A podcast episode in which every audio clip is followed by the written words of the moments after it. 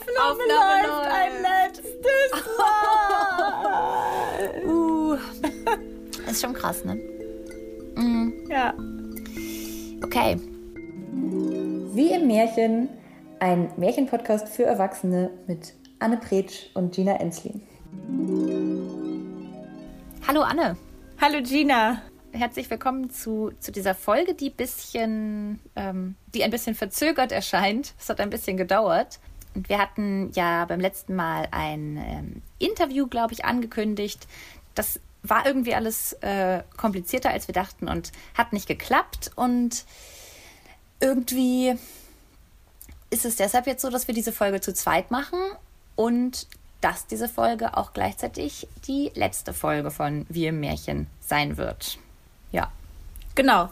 Wir äh, schließen den Podcast und wir lassen sozusagen ein Thema un unberührt, ähm, weil sich die Findung von Interviewpartnerinnen ähm, kompliziert gestaltet hat und weil aber auch, und das finde ich total interessant, die F Leute, die wir eingeladen haben, mit uns zu sprechen, alle sehr ähm, sozusagen kompetente Gesprächspartnerinnen sind und gleichzeitig das Gefühl hatten, also zu diesem Thema oder zu dieser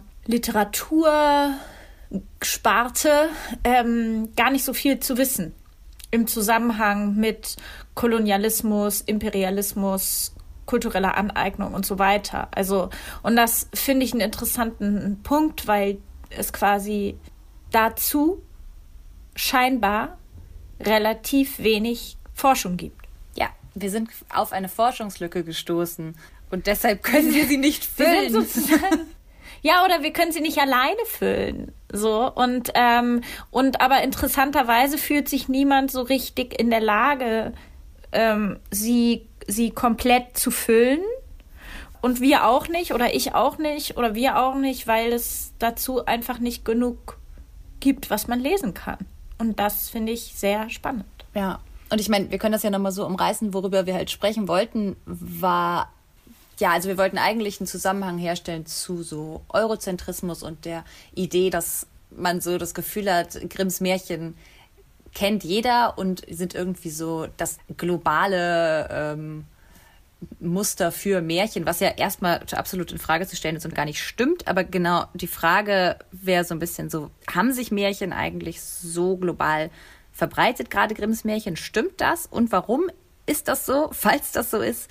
Und was ist daran problematisch? Also das waren alles so Fragen, die wir hatten, die uns keiner so richtig beantworten kann, habe ich den Eindruck.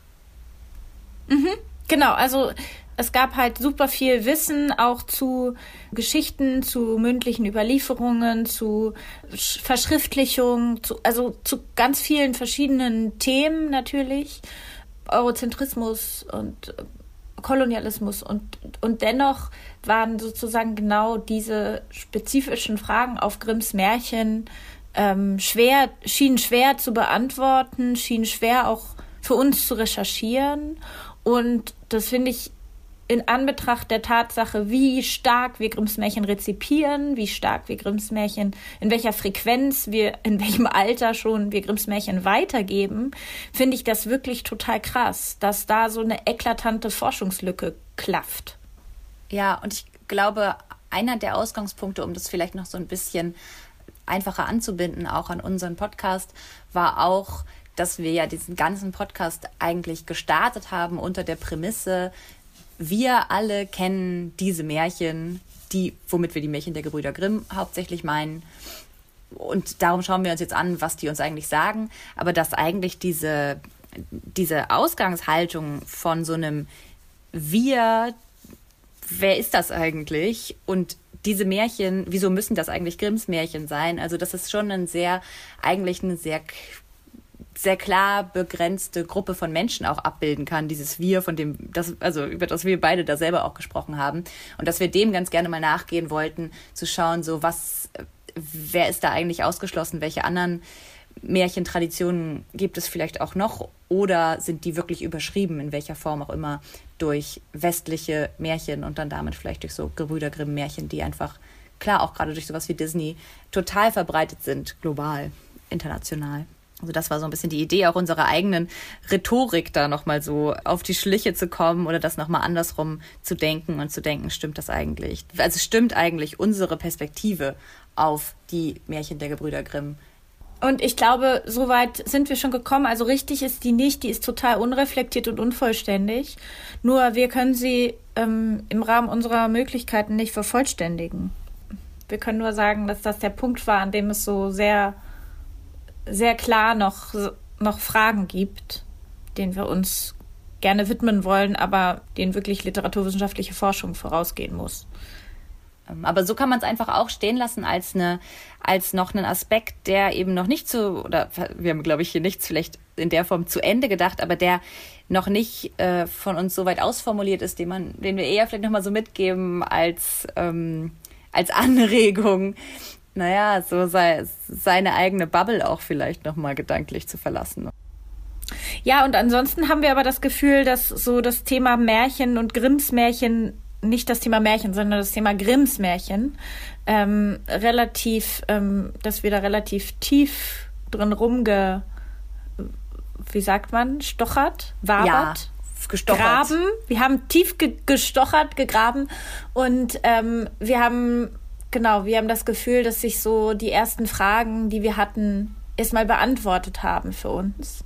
Deswegen wir glauben, dass jetzt weitere Folgen bestimmt super spannend sind. Ich meine, gerade zu dem Thema Märchen gibt es noch, noch ganz viel zu sagen. Haben wir eben mit den Grimms nur eine kleine Perspektive eingenommen. Aber genau, für uns ist es jetzt erstmal quasi das Ende einer kleinen Märchenreise. We've made our points sozusagen. We've made, We've our, made points. our points. ja, wir haben sozusagen aus, aus unserer Perspektive und mit dem, diesem Textkorpus, den wir jetzt so hatten, haben wir das, was uns äh, sehr wichtig war und auf dem Herzen gebrannt hat, als wir diesen Podcast angefangen haben, das haben wir für unser Gefühl gut abgearbeitet, würde ich sagen. Ja, das ist wirklich so. Genau, und dann bedanken wir uns fürs Hören. Ähm, und fürs Feedback geben und für eure Ideen und Wünsche während der Zeit. Genau, dafür äh, bedanken wir uns ganz doll und ähm, ich bin auch, ich muss auch sagen, ich bin echt froh, dass wir das so, also dass wir das Ganze gemacht haben, weil es wirklich auch, also auch auf nochmal so einem Meta-Level man einfach auch nochmal sieht, was, was man selber so möglich machen kann, was man aus so einer Idee auch so entstehen lassen kann. Also auch das ist, finde ich, was, was man total mitnehmen kann. Das, also das aus so einem Gedanken von, hey, lass doch mal darüber reden, das wäre irgendwie interessant, tatsächlich dann sieben Folgen Podcast werden, den sich jemand anhört und der vielleicht auch einen Beitrag leistet zu einer neuen Auseinandersetzung. Ich finde das schon ähm, ein sehr gutes Gefühl, ganz egal, ob HörerInnen jetzt gedacht haben, oh ja, voll, das sehe ich auch so oder nö, das, das sehe ich überhaupt nicht so, aber einfach um irgendeine Folie zu bieten, dafür die Sachen nochmal zu über, überdenken. Darum bin ich ganz froh, dass wir das gemacht haben. Ich bin mega froh, dass wir es gemacht haben, voll. Genau, aber deshalb ähm, verabschieden wir uns an dieser Stelle aus dem, aus dem Märchenwald. Äh, Oh! Gina. Der war nicht schlecht. Ähm, ja, wir verabschieden uns auf den Märchenwald. naja, und ich, was soll ich sagen? Und wenn sie nicht gestorben sind, oder? So endet man doch. So endet man. Dann leben sie noch heute. genau. Ja. Jingle. Abschluss-Jingle. genau. Ja, ich, ich würde sagen, das, äh, das ist das Ende, oder?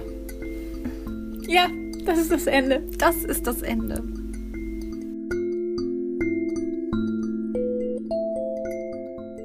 Dieser Podcast ist gefördert durch ein Hamburger Zukunftsstipendium der Behörde für Kultur und Medien in Zusammenarbeit mit der Hamburgischen Kulturstiftung.